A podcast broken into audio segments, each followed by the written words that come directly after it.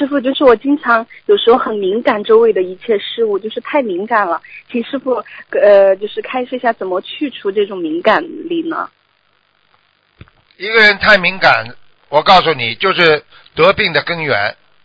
哦，一个人不能太敏感，因为这个世界都是假的，听得懂吗？所以我们说，菩萨告诉我们，虚幻世界太敏感，就是说明你已经把这个世界看得太真了。哎呦，这件事情不得了了！哎呦，那件事情不得了了。其实这件事情有什么了不得？我问你，年轻的时候学习学校里的时候，你这件事情不得了了，那件事情你现在还想起来可笑不可笑了？可笑。好啦，那当时啊，老师骂我们两句，回到家哇哇大哭，抱着被子。你现在想起来，你现在叫你哭，你会哭不啦？就假的啦。所以有时候太敏感的话，就是说你要经常这样来想。比方说，你觉得这件事情很大了，发生了怎么办？你就马上就想，一个月之后这件事情还会成为怎么样？一个礼拜之后会怎么样？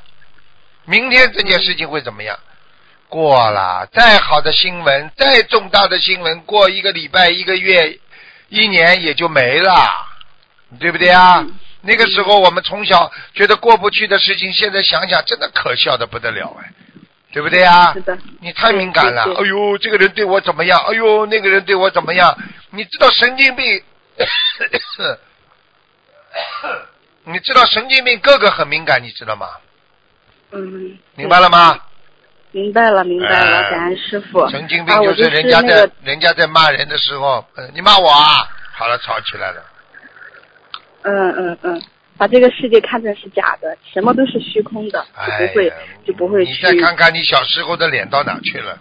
其实你知道，其实你知道，从心理学上来讲，你要把自己的小时候和现在看成两个人的。